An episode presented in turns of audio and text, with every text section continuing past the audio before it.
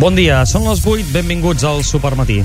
Bon dia d'ulleres de sol, ambient fresc a primera hora, però la temperatura pujarà ràpidament en un dimecres ben assolellat.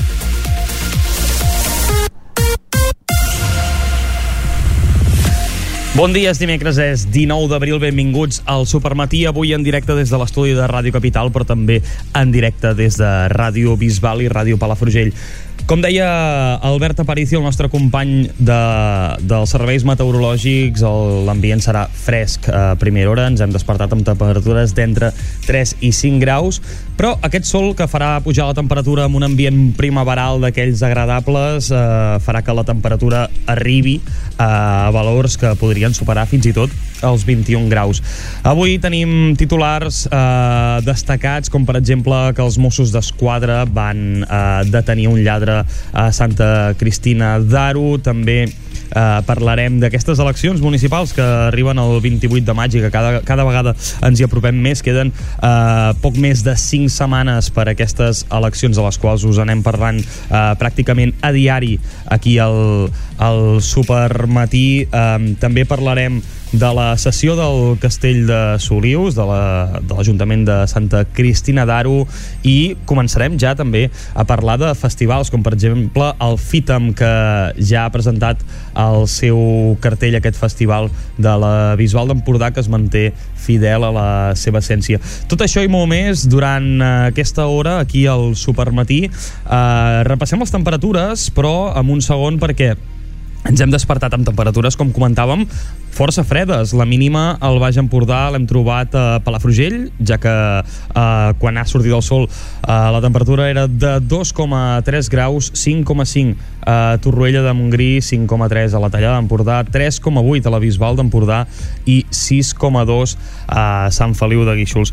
Nosaltres comencem primer de tot saludant, com sempre, a la nostra redacció. Molt bon dia, Maria Alzina.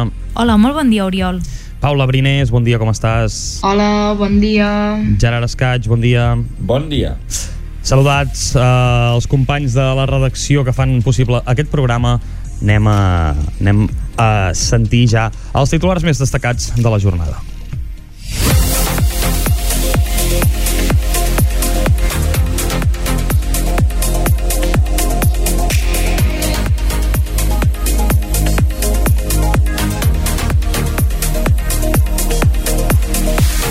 Ho dèiem ara a l'inici, un mosso d'esquadra i dos policies locals eh, fora de servei detenen un lladre i frustren un robatori a interior habitatge a Santa Cristina d'Aro, Maria.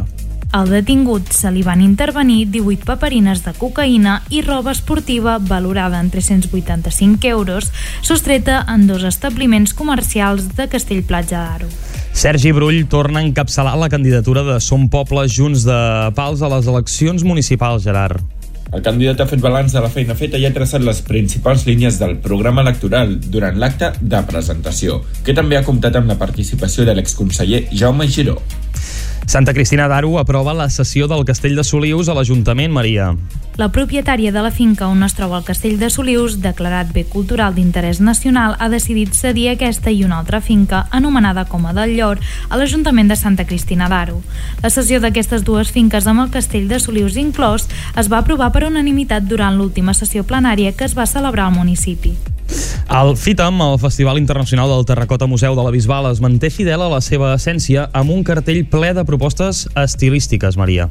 Un any més oferirà una dotzena de propostes repartides en els quatre dimecres de juliol, i és que, tal com es demostra en cadascuna de les seves edicions, al Festival Internacional del Terracota Museu hi caben tots els gèneres, sempre des del prisma de donar veu a propostes emergents o que defugen dels circuits mainstream, configurant un programa d'allò més eclèctic. 8 i 4 minuts.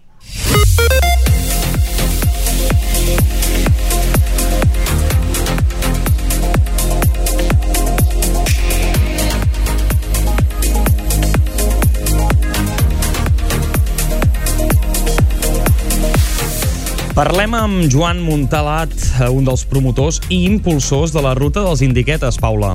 Una iniciativa per fomentar l'esport i el turisme en algun dels llocs més emblemàtics del Baix i també l'Alt Empordà. Es tracta d'una volta per l'Empordà per etapes i n'hi ha 22 de previstes d'uns 20 a 30 quilòmetres cada una. Torroella de Montgrí instal·la dos bucles magnètics a l'Oficina d'Informació i Atenció Ciutadana per a persones amb dificultats auditives. Maria. Les persones amb audiòfons o amb un implant coclear mitjançant la seva pròtesis poden escoltar la conversa sense que els afecti el soroll d'ambient de fons ni la reverberació, ja que reben el senyal directament i de manera més nítida al seu audiòfon. I Palamós celebra la Diada de la Gent Gran amb un dinar i un ball. Aquesta jornada l'organitza l'Associació Municipal de la Gent Gran amb el suport de l'Ajuntament de Palamós i tindrà lloc a l'espai municipal polivalent de la nau dels 50 metres.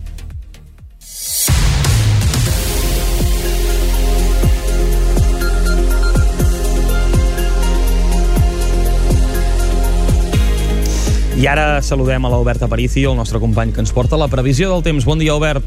Hola, bon dia. Ahir vam tenir un dia mig ennuvolat i amb algun petit ruixat, però avui sembla que ens espera un dia ben diferent, és així?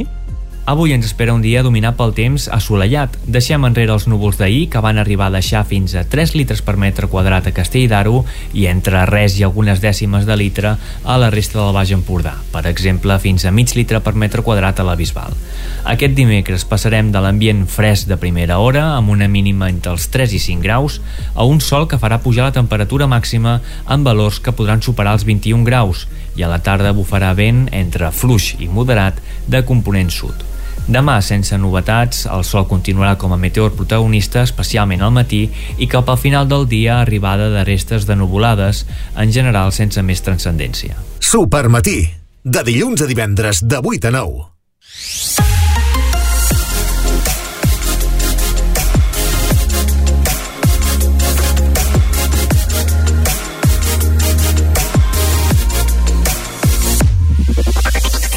Doncs repassats els titulars i repassada també la previsió meteorològica quan passen pràcticament 7 minuts de les 8 del matí, és moment ara, de sentir el comentari d'opinió que avui ens porta Xavi Cortadelles. Ara que ve Sant Jordi, potser que parlem de llibres. Durant anys he pensat i he dit més d'un cop que els italians feien més bons llibres que no els anglesos. Entenguem-nos, no volia pas dir que fossin més ben escrits, Déu me'n guarda haver-los hagut de llegir tots. Volia dir només que, en general, a Itàlia editaven millor que en Anglaterra. Les portades solen ser més bones, les lletres més grosses, el paper més car. Vaig començar a donar-me'n i explicar-ho públicament fa uns 10 anys, després d'uns quants viatges a Londres i al Vènet i al nord d'Itàlia. Hi ha qui viatja per tenir experiències, per veure paisatges, per poder menjar, per tenir un pretext més per discutir amb la parella, per atabalar les amistats quan torna. Sense descartar res d'això, jo viatjo sobretot per veure llibres. Em perdo a les llibreries, m'oblido d'on soc, de per què hi soc i fins i tot de qui soc.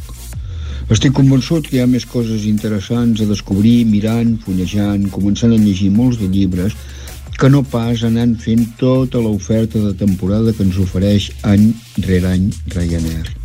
Cadascú és com és i cadasqual és cadasqual. I jo, com tothom, també tinc dret a anar a la meva. Vaig acabar de confirmar això que els deia de la qualitat dels llibres a Itàlia fa 8 o 7 anys, un dia que la Judit Pujador i jo vam anar a la Fira del Llibre de Frankfurt. Com que cap dels dos no entenem l'alemany, vam dedicar-nos a mirar els llibres en italià, en francès, en anglès i en portuguès. Els que eren en català ja els coneixíem, i en espanyol, bé, en espanyol encara no hem acabat el procés, no?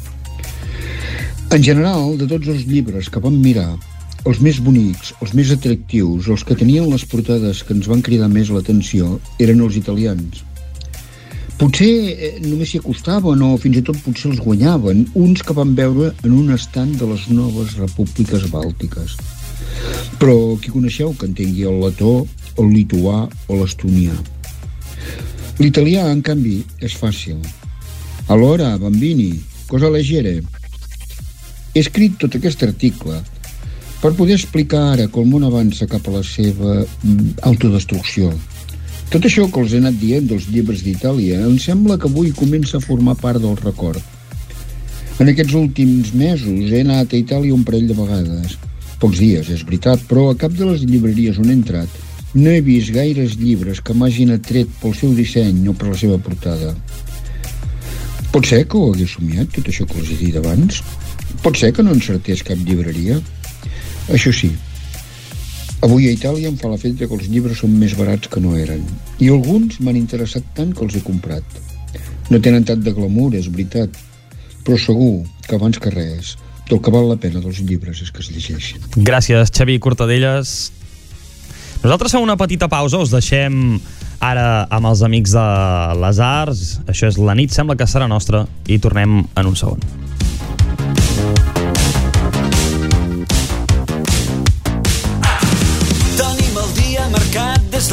Setmanes. Tenim la roba planxada i la ruta clara. Tenim cangur fins demà quarts de nou. La nit sembla que serà nostra. T'agradi o no? Tenim reserva en un nou restaurant que ho peta. Tenim guardat una part, taula amb terrasseta. Manu de grup, preu tancat, tot inclòs. La nit sembla que serà nostra. La nit sembla que serà nostra. La nit sembla que serà nostra. La nit sembla que serà nostra. La nit sembla que serà nostra. El que penseu en rellisca tant. El que dieu ara no ens importa. Tenim el hype de les grans ocasions. La nit sembla que serà nostra.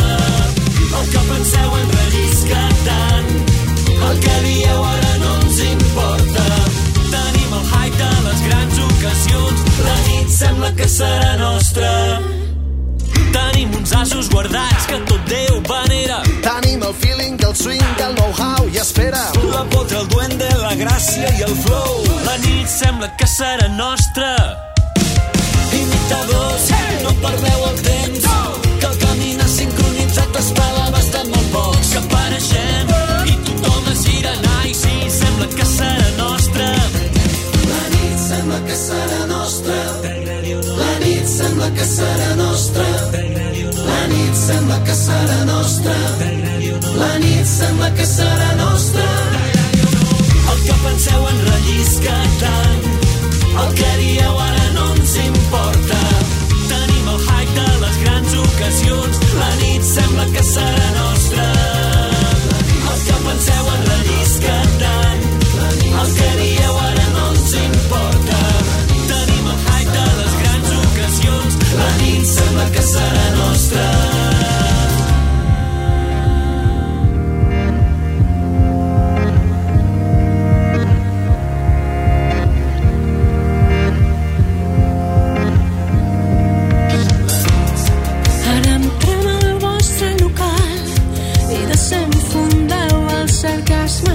Que aquí ens ha ensenyat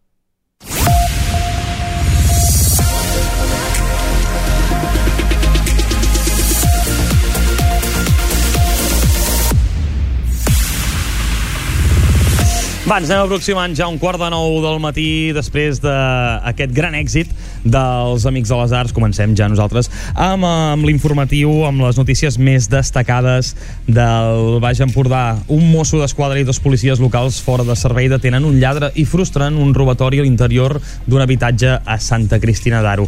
Al detingut se li va intervenint 18 eh, paperines de cocaïna i roba esportiva valorada en 385 euros sostreta en dos establiments comercials. Maria Alzina. La tarda del dia 15 d'abril, pels vols de les 5 de la tarda, un caporal dels Mossos d'Esquadra i dos policies locals dels municipis de Sant Feliu de Guíxols i Caldes de Montbui, tots tres fora de servei, van rebre l'avís d'un testimoni que s'estava produint un robatori amb força en una casa a prop del lloc on es trobaven. Els policies van localitzar i detenir un home infragàntic quan forçava una porta d'accés en un habitatge de la urbanització Belllloc de Santa Cristina d'Aro. Durant l'escorcoll li van trobar a la butxaca de la jaqueta 18 paperines de cocaïna i 2.000 euros en efectiu. Motiu pel qual també se'l va detenir per un delicte contra la salut pública. Els Mossos van localitzar el cotxe amb el qual es desplaçava el detingut estacionat per les rodalies. A l'interior van trobar roba valorada en 385 euros, sostreta en dos establiments comercials de Platja d'Aro. Davant d'aquests fets se'l va denunciar per un delicte lleu de furt. També se li van intervenir estris presumptament per cometre robatoris tals com lot, guants, tornavís, una navalla amb motius, tisores, claus Allen i pinces. El detingut, amb antecedents policials per fets similars, va passar l'endemà a disposició del jutjat en funcions de guàrdia de Sant Feliu de Guíxols, que va decretar la seva llibertat amb càrrecs. Canviem ara de registre, anem cap a les eleccions municipals, perquè Sergi Brull encapçalarà de nou la candidatura de Som Poble Junts de Pals per aquestes eleccions del, del 28 de maig.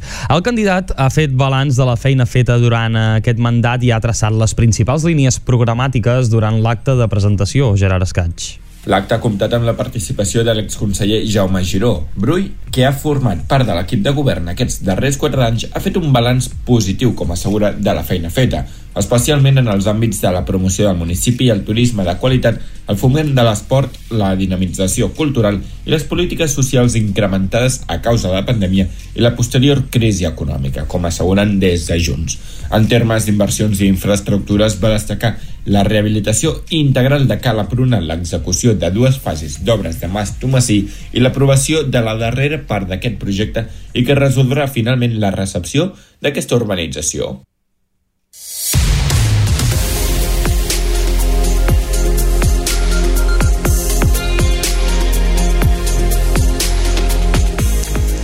Santa Cristina d'Aro aprova la cessió del castell de Solius a l'Ajuntament. La propietària de la finca on es troba el castell de Solius, declarat bé cultural d'interès nacional, ha decidit cedir aquesta i una altra finca, anomenada Coma del Llor, a l'Ajuntament de Santa Cristina d'Aro. La cessió d'aquestes dues finques, amb el castell de Solius inclòs, es va aprovar per unanimitat durant l'última sessió plenària que es va celebrar al municipi. Maria. L'alcaldessa del municipi, Maria Lourdes Fuentes, explica que la propietària de les finques ja els havia anunciat a finals de l'any 2022 que els volia fer aquesta sessió a la població.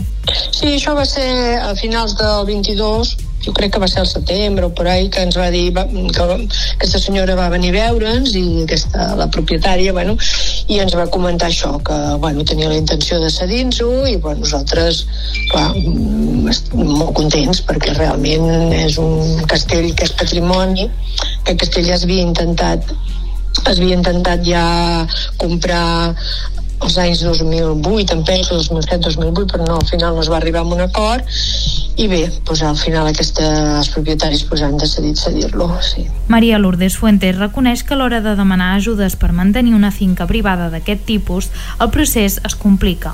En canvi, el consistori ho té més fàcil per accedir a ajudes que permetin fer el manteniment i accelerar la restauració d'aquest castell i la zona on es troba.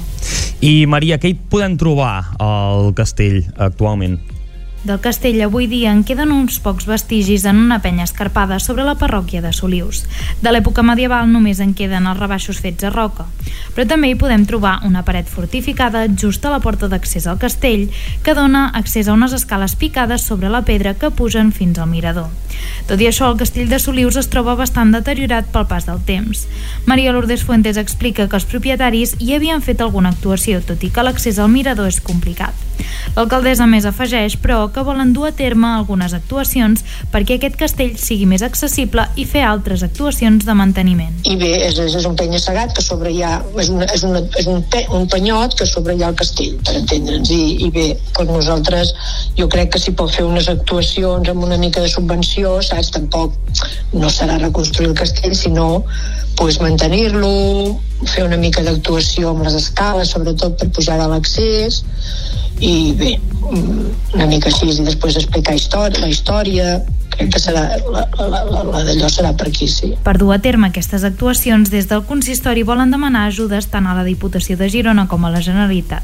De moment, però, s'han de registrar els canvis en la propietat i serà ja en la següent legislatura quan podran començar a actuar en aquesta zona.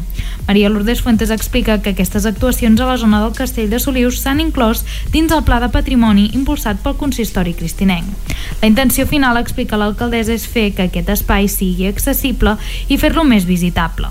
Aquesta zona on es troba el castell de Solius és una ruta bastant senzilla, tal com explica l'alcaldessa, per fer en família. Per això des del consistori volen impulsar aquesta rehabilitació i millora de l'accessibilitat.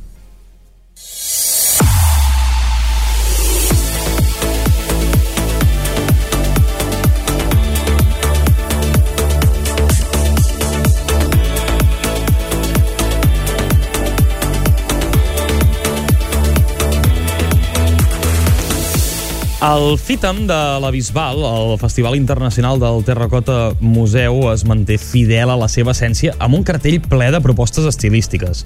Un any més oferirà una dotzena de propostes repartides en els quatre dimecres de juliol i és que, tal com es demostra en cadascuna de les seves edicions, al FITAM hi caben tots els gèneres, sempre des del prisma de donar veu a propostes emergents o que defugen els circuits mainstream configurant una, un programa d'allò més eclèctic. Maria Alzina. Enguany, cada nit tindrà un focus musical ben determinat. La primera nit el protagonisme serà per l'esca i els sons caribenys amb els nord-americans de Toasters, les testarudes i el col·lectiu de punxadisc empordanès Espardenya Crew. La segona nit deixarà pas als sons d'arrel amb els acordions de Carles Bleda i Joan Garriga i també les atmosferes pirinenques d'Arnau Viols, rematant la nit amb el DJ bisbalenc Diego Armando. La tercera vetllada reunirà la veu d'Alba Morena i la proposta d'indie pop Philippine Yes, amb els Bank Robert Gang DJs tancant. I el darrer dimecres dibuixa crítica amb Joan Colomo i la radiofórmula i hip-hop nostrat amb Extraña Ways amb Pide Pubella Hilton per acabar. Es va presentar el cartell en una roda de premsa al Terracota Museu i l'acte va comptar amb la presència de l'alcalde de la Bisbal de l'Empordà, Enric Marquès, el regidor de Cultura Carles Puig, Marçal Lledó, del segell Van Robert i el membre de l'organització del Festival Verdeix Tarragó. El regidor Carles Puig explica que aquest festival s'havia fet amb anterioritat a Torre Maria i al Teatre Mundial. N'ha destacat, però, el caràcter eclèctic i alternatiu de la proposta. Perquè és un festival que, bueno, que aposta per coses diferents, perquè la gent vingui a descobrir música i que realment eh, té un tret distintiu que altres festivals no tenen i nosaltres estem super orgullosos d'acollir-ho aquí a la Bisbal, en el Terracota Museu, que és un espai cultural impressionant. D'altra banda, Enric Marquès ha posat en valor el fet de fer un festival potent que surt dels cànons clàssics en un marc com els exteriors del Terracota Museu, que també té un tret diferencial i els posa al mapa com a ciutat i en definitiva es tracta de fer uh, un festival que, que és potent, que, que surt de lo que són els cànons uh, clàssics uh, sobre amb un espai que també uh, potencialment també és diferent. I Maria, un dels trets diferencials d'aquest festival acaba sent la programació, oi? El Festival Internacional del Terracota Museu han apostat pel talent emergent donant la primera oportunitat a artistes debutants que llavors han aconseguit forjar una carrera sòlida, ha explicat Marçal Lledó de Bank Robert. Això s'ha notat especialment en l'aposta pel talent local jove que sempre ha trobat el seu lloc en la programació del festival, ha afegit és un festival basat molt en, en propostes de, de risc d'una banda i emergents de l'altra però exposades d'una manera que eh, el converteixen en un esdeveniment molt de poble. És un festival molt transversal per tots els públics, on ve gent molt diversa i estem doncs, molt orgullosos d'aquesta programació no? que alhora és imprevisible però eh, acaba reunint doncs, eh, eh, això, gent molt diferent de, de tot el poble. Per nosaltres és un gran esdeveniment social. A la programació hi caben propostes del punk fins a l'esca, amb el reggae o fins i tot la cúmbia ha explicat Verdeix Tarragó, amb una selecció d'artistes que defuig els tòpics habituals de cada gènere per descobrir sempre noves propostes sorprenents i propostes que s'ofereixen a un públic transversal tant pel que fa a l'edat, a la segmentació social, però sempre hàbit de nous descobriments musicals. Un any més el festival tindrà lloc cada dimecres de juliol amb doble ració de concerts, servei de bar i sopars a la fresca als exteriors del Terracota Museu.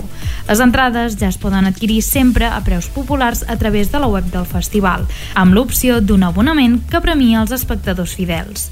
A més, aquest abonament es pot adquirir per només 25 euros si es compra abans o durant la diada de Sant Jordi.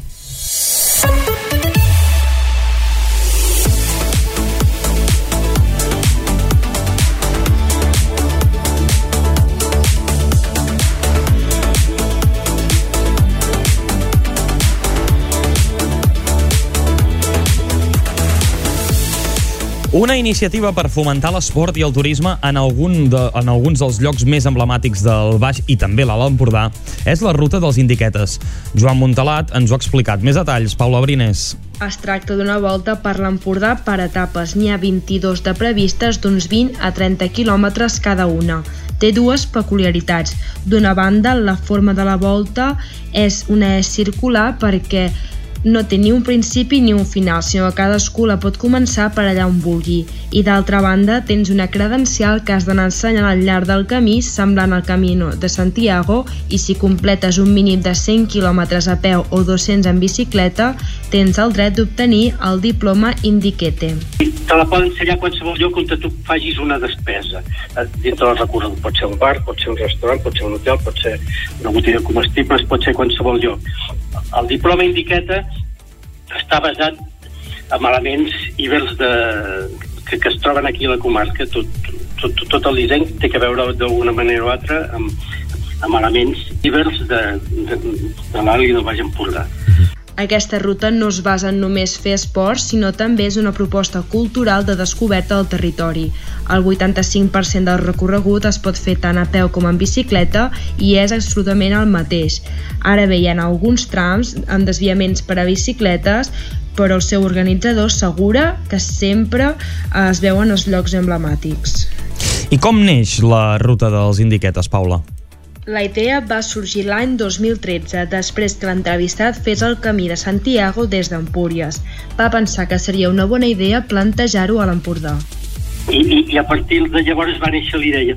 Ho vaig proposar en, a, llavors en el Consell Comarcal de l'Alt i Baix Empordà, però no vaig saber no vaig saber plantejar bé perquè jo els hi vaig proposar d'assenyalar aquesta ruta en pintura tal, i, i, i, i, era un projecte molt difícil que, que, que, que, que coallés.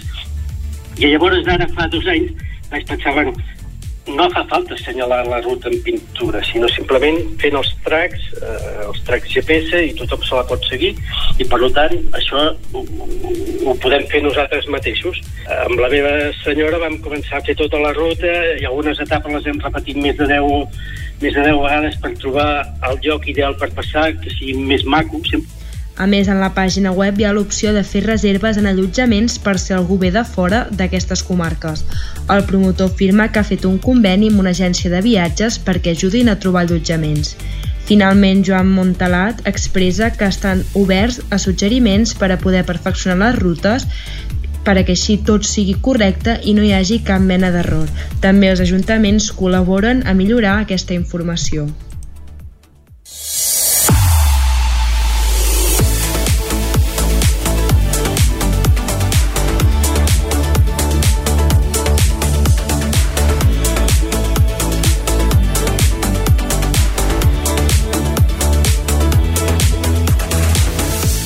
Torroella de Montgrí instal·la dos bucles magnètics a l'Oficina d'Informació i Atenció Ciutadana per a persones amb dificultats auditives.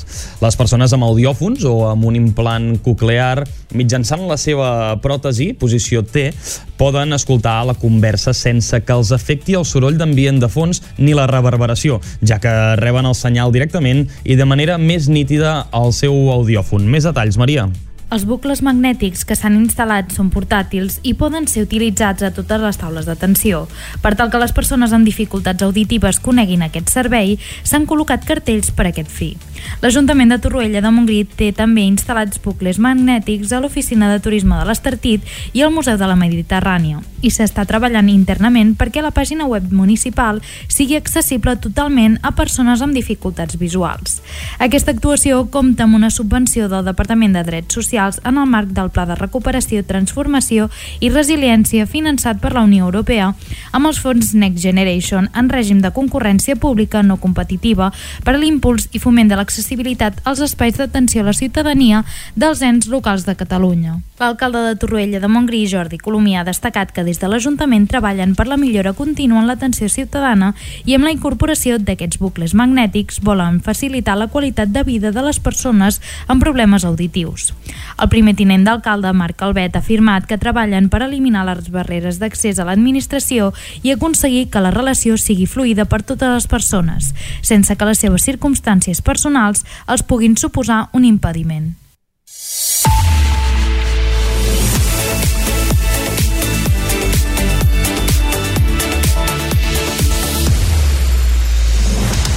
I nosaltres anem acabant ja el nostre apartat més informatiu d'aquest eh, supermatí parlant del diumenge dia 30 d'abril que tindrà lloc la cinquena edició de la Diada de la Gent Gran de Palamós mitjançant la qual es fa protagonista a tot el col·lectiu de la tercera edat del municipi dedicant-los a aquesta trobada festiva anual que també és oberta a la participació de tots els palamosins. Ens ho explicarà millor Gerard Escaig. Aquesta jornada l'organitza l'Associació Municipal de la Gent Gran, amb el suport de l'Ajuntament de Palamós, i tindrà lloc a l'espai municipal polivalent de la nau dels 50 metres a la plaça del Suro a partir de les dues de la tarda. La Diada de la Gent Gran de Palamós inclou un dinar que posteriorment s'amenitza amb un ball. Durant l'acte s'homenatja especialment a les persones de Palamós que celebren 80 anys, convidant-los al dinar i obsequiant-los amb un record d'aquesta jornada. Les persones interessades a participar de la Diada poden adquirir el tiquet del dinar fins dimarts de la setmana vinent, és a dir, 25 d'abril, com a data límit. El preu és de 25 euros per persona.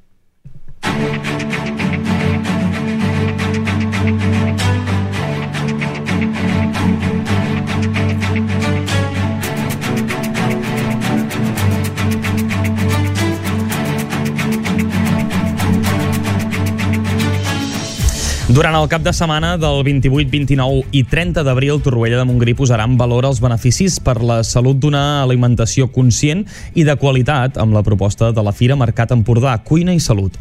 Per parlar-nos una mica més sobre aquesta iniciativa ens visita el Supermatí el regidor de Fires de l'Ajuntament de Torroella, Genís Pigem.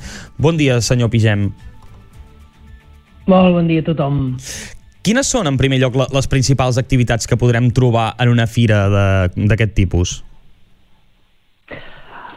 La fira, bàsicament, com a trets diferencials d'altres fires que es podien fer a l'entorn, eh, parla o tracta el tema de les demostracions de cuina en directe, els, els show cookings. Uh -huh. Això és, és el plat com estrella, perquè veiem diferents eh, cuiners, cuineres de diferents àmbits, de diferents registres, que amb una sèrie d'ingredients eh, ens elaboren un plat eh, o, un, o uns quants plats que després el públic pot degustar, no? Eh, aquest any tenim fins a tres demostracions de cuina en directe. La primera serà el divendres al vespre, a càrrec de la Glenn Coates. Ella és una dietista, nutricionista, que és molt activa en un blog que s'anomena Soc el que menges, uh -huh. i ens farà una demostració de cuina autoimmune. El dissabte en tindrem una al migdia, una a la tarda. Perdona, Genís, cuina Sí, sí. autoimmune, uh, a què ens referim? Pels que deixo- desconeixem el concepte. Bé, Sí, no, no, aquesta és la, la, la proposta d'ella, no? Si els donem com molta llibertat, Mhm.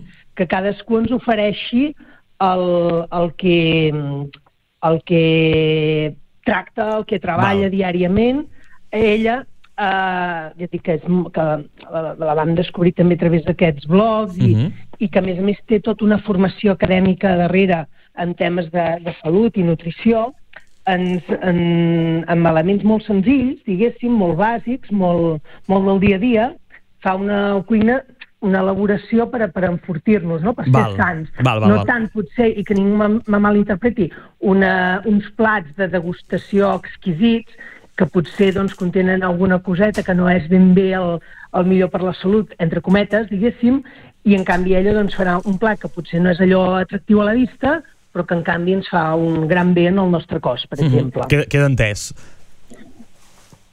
Uh, um, I- Sí, que és que t'havia tallat a partir del 20, després del 29 de- d'abril. El- Perdona, eh, és que m'interessava molt aquest concepte de cuina No, no, auto, autoimmune. Clar que sí. I el dissabte, doncs, al migdia, a dos quarts de dotze, a la plaça de la Vila, tindrem una demostració de cuina, també, amb herbes silvestres, doncs, evidentment, gironines, no?, de, de, de- casa nostra. Plats amb, amb les herbes, com cuinaven, diguéssim, les nostres àvies i besàvies en aquells moments, no? So, anirà a càrrec de les xampaneles, que són unes senyores molt divertides, que formen part de Flora Catalana, que és una Mhm. entitat també que treballa tot el tema del manteniment, el descobriment, el, de, de les plantes que tenim a casa nostra, i com a més mediàtic, podríem dir, el dissabte a la tarda tindrem l'Arnau París.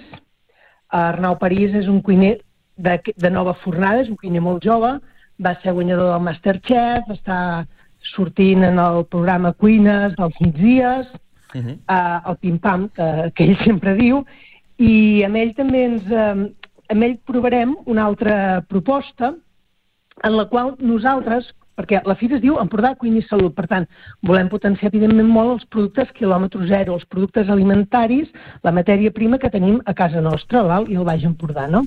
I aleshores l'Arnau, a diferència de les anteriors, que, que ja es portaran els seus ingredients i ens elaboraran els seus plats, diguéssim, uh -huh. amb l'Arnau serem nosaltres, el municipi, que li aporta els aliments, aliments d'això, de, de, de l'Empordà, del Montgrí, eh, fem una col·laboració molt estreta aquest any amb, el, amb els productes també del, de, del Parc Natural, Parc Natural Montgrí Medes Baix Ter, i per tant, arròs, no? tenim arròs, tenim uh -huh. poma, tenim eh, molta tema, de, per exemple, de, de les anxoves, etc etc. doncs amb aquests aliments, evidentment, tot el peix del projecte en pesca, de pescadors de Truella, de l'Estartit, de l'Escala, doncs amb aquells productes que nosaltres li subministrarem, productes de casa nostra, ell ens farà els seus plats. Doncs... Uh, uh... I els de dissabte, uh, si em permets, sí, sí. Uh, tant al matí com a la tarda estaran amenitzats, conduïts per la Sònia Food Lovers, és una Instagramer, una influencer uh Mhm. -huh. amb el tema de la cuina que, que té molta, molta canya i que té molt de seguidors i que va acceptar de seguida de, de visitar-nos aquest dia i d'acompanyar-nos i de poder co- copresentar aquests, aquestes demostracions de cuina. Uh -huh. Per tant, aquest tipus de fira també serveix per impulsar el comerç de proximitat no? del municipi? Totalment, el que et deia, eh, que aquest any Torrella de Montgrí està amb una promoció, amb un projecte que mm, pioner a les comarques gironines, eh, per a dos buits, els quals estan mm, no ben bé decorats, sinó que ha l'aliment, eh, amb els quals promocionen tant els productes propis autòctons del municipi com de, dels vuit municipis que integrem al Parc Natural, com, com m'he referit abans. No? Uh -huh. Nosaltres no tenim, per exemple, indústria, nosaltres que tenim el mar, per tant pesca, tenim molta plana agrícola, per tant tenim temes de fruita i després, evidentment, hi ha el pa de tramuntana, del qual tenim referents molt importants en el municipi, temes de pastisseria, etc. És a dir, nosaltres, el, el típic souvenir que t'emportes de, de Torroella quan els visitants eh, eh, venen a casa nostra, doncs és moltes vegades producte d'alimentari, Clar. no? Producte d'alimentació i això és el que també volem promocionar i ho lliguem perfectíssimament amb aquesta fira. Uh -huh. A part de- d'aquestes activitats gastronòmiques, de les quals estàvem parlant ara, tinc entès que també n'hi haurà de caire més esportiu. És així? Sí, evidentment, salut, no? És l'altre l'altre eix important d'aquesta fira. Salut és amb, amb els bons hàbits diaris, és amb l'alimentació autoimmune, saludable, sana, compensada, no? que, que ens puguin oferir. I amb el tema de salut, doncs, evidentment, tenim l'àmbit esportiu. Uh, des d'una part més, entre cometes, pràctica, per exemple, mm, l'1 de maig doncs, hi ha la Festa del Pedal, que ja és la 41a edició que organitza el Club Ciclista de, del municipi, per tant podem anar a estirar les cames, també el diumenge 30 a la visita, que, perquè anem, anem com lligant les coses, val? que no Mhm. siguin co- mm, temes sueltos o, sí, o desconnectats, sinó que els anem relacionant. Per tant, la proposta que, ens, eh, que també hem treballat amb el Parc Natural pel diumenge 30 és una sortida pel Montgrí pel tema de, de, de re- trobar, recuperar aquelles plantes remeieres que dèiem abans, no? Que després ens els podem servir per, per fer unes infusions, per reposar en uns plats, etc. No?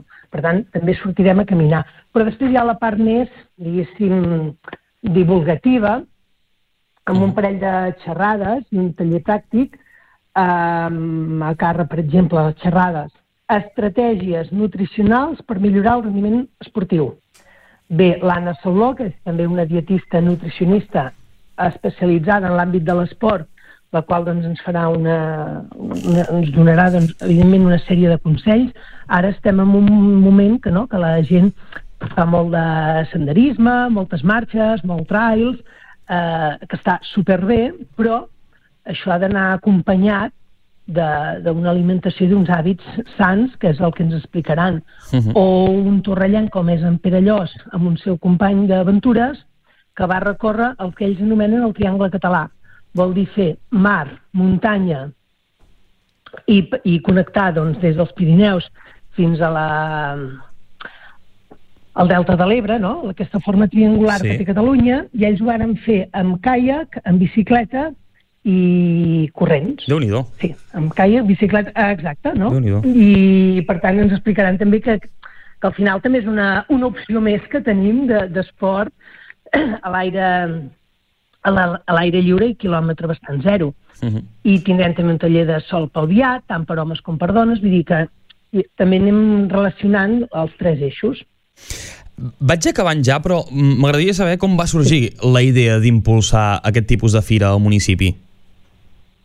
Mira, eh, fa- farà uns 20 anys es va, es va inaugurar el, el Centre Cultural Can Quintana, Museu de la Mediterrània, i es feia cada any una, com, com una fira de, amb un poble convidat, un poble de la Mediterrània, no? que podia ser del nord d'Àfrica o de- o d'alguna zona de- d'Europa.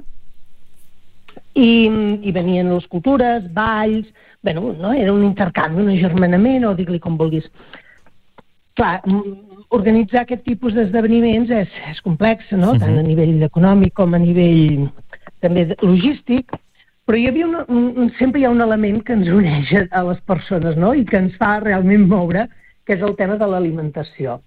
I veiem, arrel d'aquí, no? es va anar com treballant i com derivant d'una forma natural aquests productes eh, o aquests elements, perquè parlem d'una de fa 10 anys enrere, ara, es van crear aquesta fira, i que ara estan molt en boga, no? estan Mhm. molt al dia a dia, que és el tema això de, de la descoberta dels entorns naturals, sobretot amb la pandèmia, no? que la gent ara doncs, sembla que tenim més necessitat de fer exercici físic, eh, el tema de les cuines no cal dir-ho que mediàticament a nivell dels mitjans de comunicació, programes de televisió, etc, doncs està en un moment també de, de màxima esplendor i amb, per mala sort, diguéssim, amb tot el tema del canvi climàtic, parlem molt de sostenibilitat. Per tant, el producte collim i ens el mengem sense haver-lo de traginar o de, de portar de no sé quants quilòmetres de distància, això també és elements de contribuir a la sostenibilitat del planeta. No? Per tant, Totalment.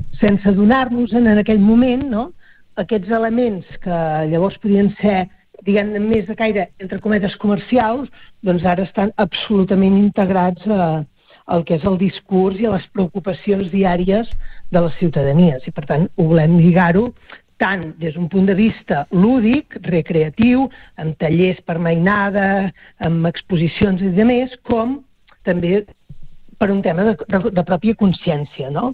Uh -huh. Um, parlàvem ara de, de, de la pandèmia, d'aquests efectes no? sobre aquestes ganes de, de, de voler tornar a sortir al carrer, de, de, de fer coses de, de, de natura, de, és a dir, totes aquestes ganes potser que, que han sorgit a partir d'aquesta maleïda pandèmia. Um, Espereu recuperar les xifres de visitants prèvies a, a la pandèmia? Perquè estem parlant que aquesta fira, és la, si no m'equivoco, la, serà la seva vuitena edició, oi? Eh, eh. Uh, sí, sí, a més a més, a mi particularment, com a regidor, diguéssim, uh, em fa una especial il·lusió perquè, clar, el 20 no la vam poder fer, no? Uh -huh. El 21 la mínima expressió, no? Recordo amb, amb mascaretes, a les cadires havien d'estar un metre i mig una de l'altra. Ja. L'any passat ja vàrem ja vàrem com reconduir molt i ja vàrem, recordo, vam tenir una xerrada superinteressant de la Núria Piques, vàrem tenir un projecte de col·laboratiu amb l'Espai del Peix i amb el projecte en pesca, no? l'any passat ens vam centrar molt i molt amb el peix, però clar, tenim un espai del peix a, a Palamós, tenim un, un projecte en pesca de, aquí, com he dit abans, a, a l'Estartit i a l'Escala, per tant, ho vam, no, ja ho vam remuntar-ho molt, però aquest any, doncs, eh, primer que ha sigut com fàcil omplir el, el programa perquè hem fet contactes amb persones que evidentment no, no hi teníem més accés que les xarxes o el que fos Mhm. i, i realment hi ha hagut una resposta molt positiva i, i de- d'aquest jugar, no? Per exemple, l'Arnau París, això, jo vull jugar, deia. Doncs et posarem els, els ingredients quilòmetre zero i tu a veure què ens sorprens o què pots fer o què pots improvisar.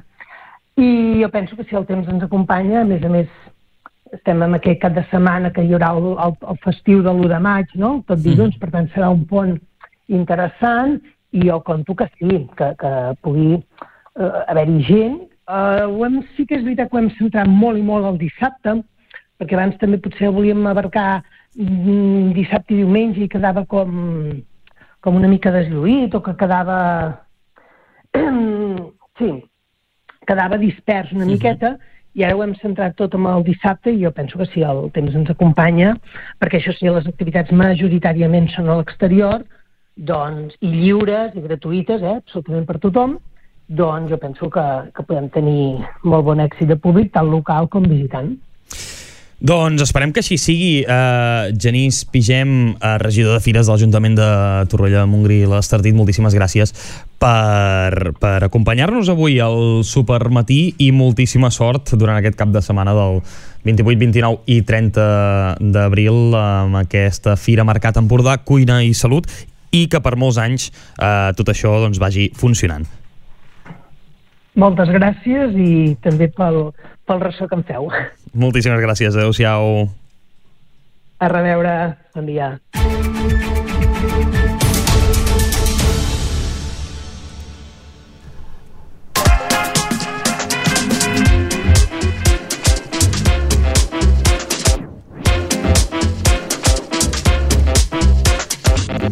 I nosaltres encarem ja el tram final d'aquest supermatí com sempre, com cada dimecres, tenim aquí a l'estudi amb nosaltres en Martí Seguer. Hola, bon dia, què tal? Què tal, Martí? Com Molt estàs? bé. Martí Seguer, el nostre expert en tecnologia, ja ho sabeu, que avui ens tornarà a parlar d'Elon Musk perquè, atenció, sí, sí. el titular, que no, no el poso jo, me, me l'has posat tu, Sí, és a dir, jo, sí, sí. Uh, el culpable ets tu, eh? Vol conquerir la Lluna amb el seu coet Starship. El culpable potser és l'Elon Musk, al final. Sí, sí, sí.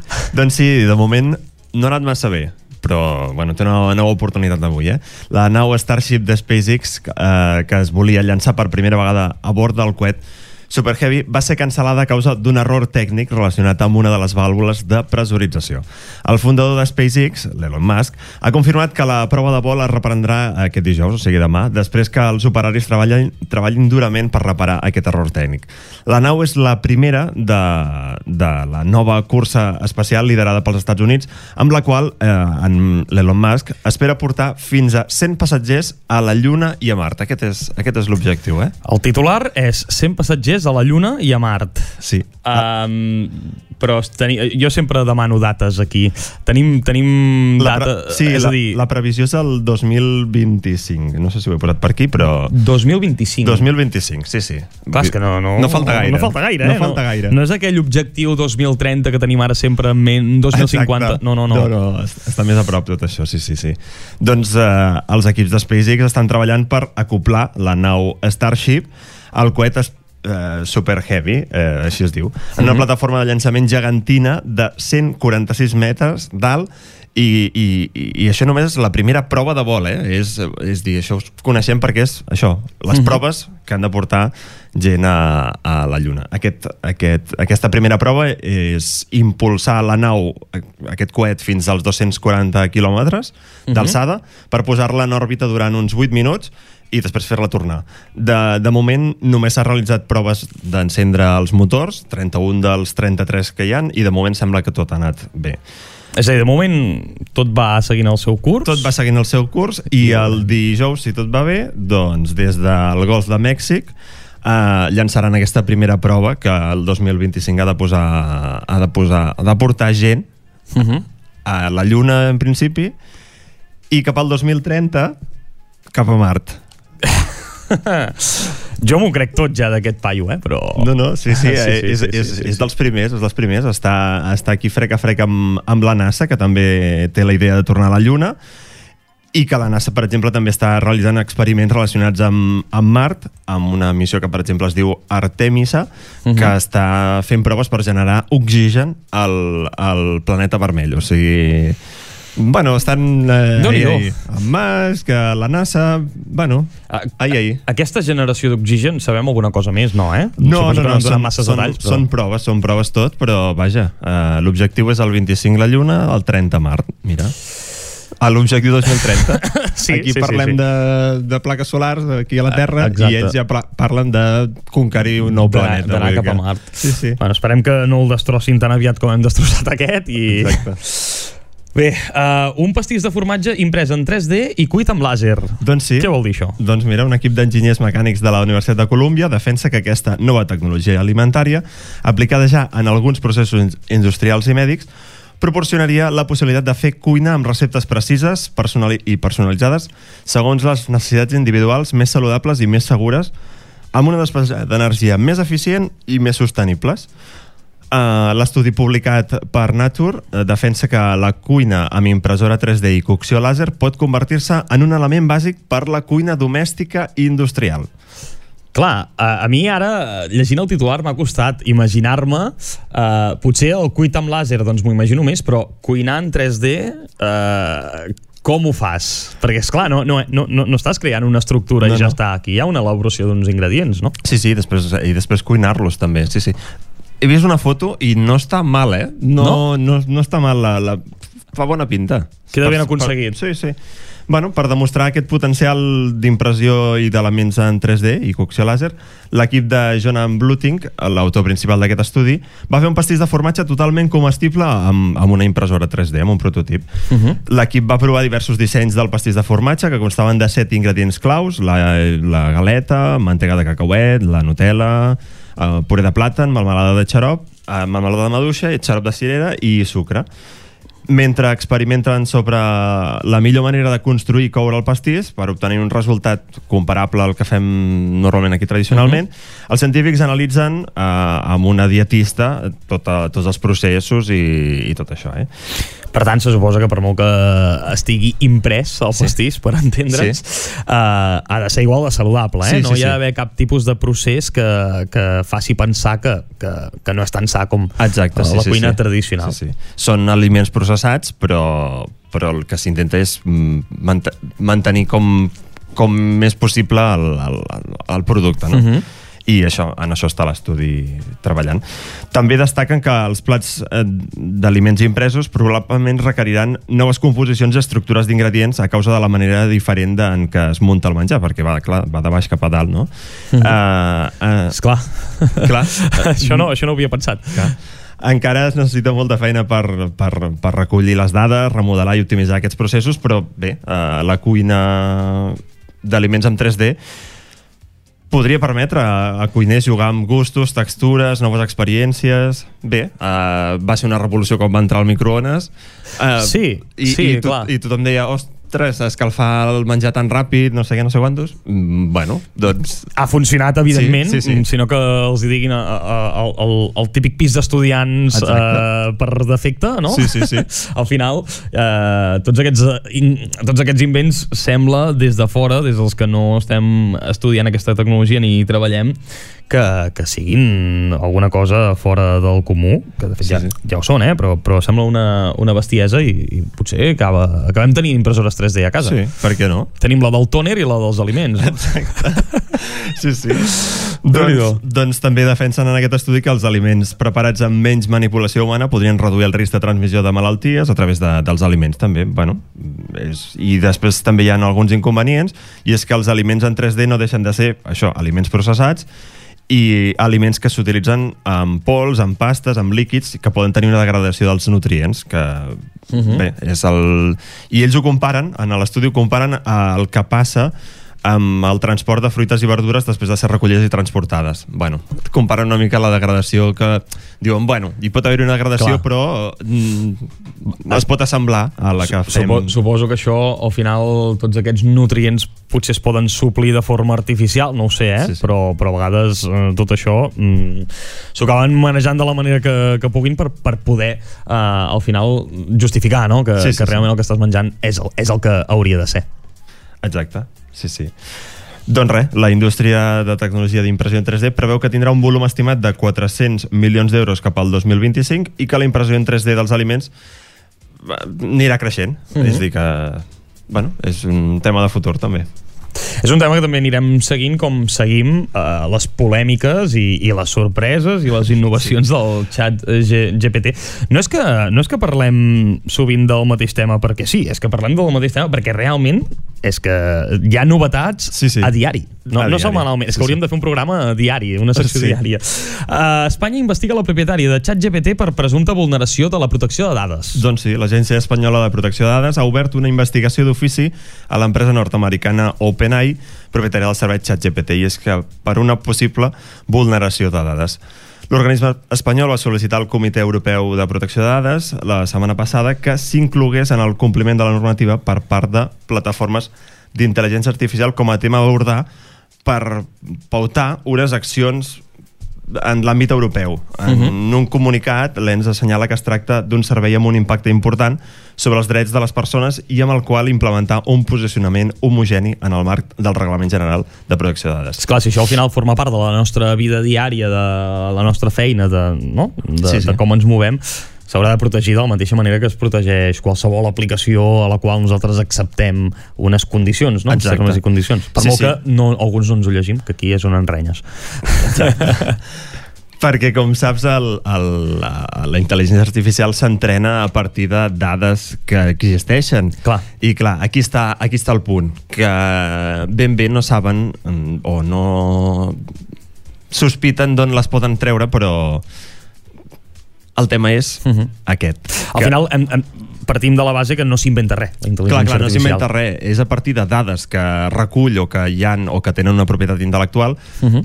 que s'entrenen aquests, eh, aquest xat GPT o a la intel·ligència artificial. I aquí està, aquí està el punt del per què eh, es- l'Agència Espanyola de Protecció de Dades està, està, està, està amb això. Uh -huh. Com continuarà això? Doncs eh, el Comitè Europeu ha anunciat una sessió plenària aquest dijous on crearà un grup per treballar i estudiar i avaluar aquest, aquesta repercussió en l'ús de la plataforma.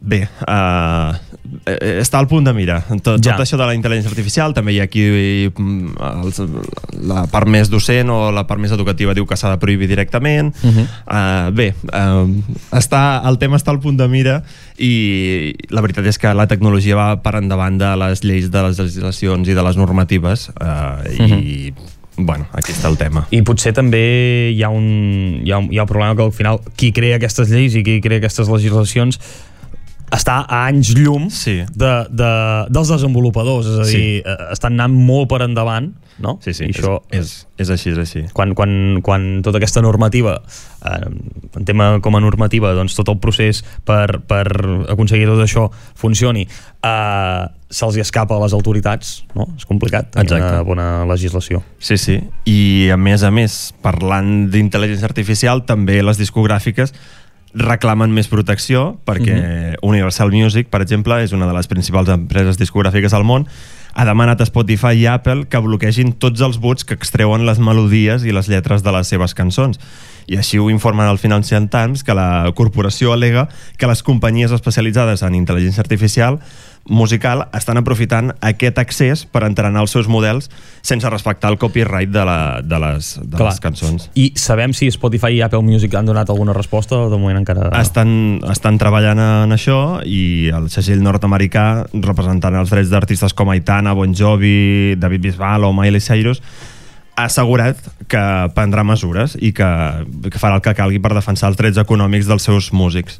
Uh -huh. Uh, a més a més uh, de contactar amb les plataformes de streaming ja citades, Universal també es planteja emprendre accions legals uh, perquè, per exemple, uh, a, les, a la intel·ligència artificial li pots dir que uh, vull compondre una cançó amb lletra mm, similar, uh, com escriu la Taylor Swift, per exemple, amb l'estil de Bruno Mars i que s'assembli una cançó del Harry Styles. I, i, i clar... I- i t'ho pot fer. Clar, clar. I això què vol dir? Doncs que, que ha après d'aquests artistes, que, per tant, Uh -huh. mm, l'origen d'aquest material no deixa de ser un material que ja està fet i que, Exacte. amb el que s'entrena la intel·ligència artificial. Doncs Martí Seguer, moltíssimes gràcies per portar-nos tot això. Ha sigut molt interessant avui, eh, Sí. sobretot pel tema d'intel·ligència artificial, que cada vegada ens té més, més sorpresos. I en parlem la setmana que ve. Molt bé. Adéu-siau, bon que vagi bé. Adéu, adéu.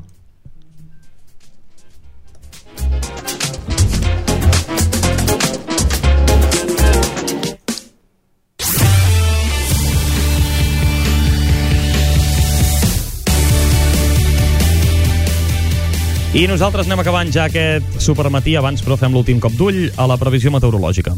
El temps assolellat s'imposa aquest dimecres amb un ambient fresc a primera hora, però la temperatura puja ràpidament i al migdia es poden superar els 20-21 graus. A la tarda, amb vent entre fluix i moderat de component sud. Demà pocs canvis, dia assolellat i alguna nuvolada residual que arribarà cap al final del dia. Gràcies, Albert Aparicio. Nosaltres tornem demà de 8 a 9, ja ho sabeu, supermatí a Ràdio Capital, Ràdio Bisbal i Ràdio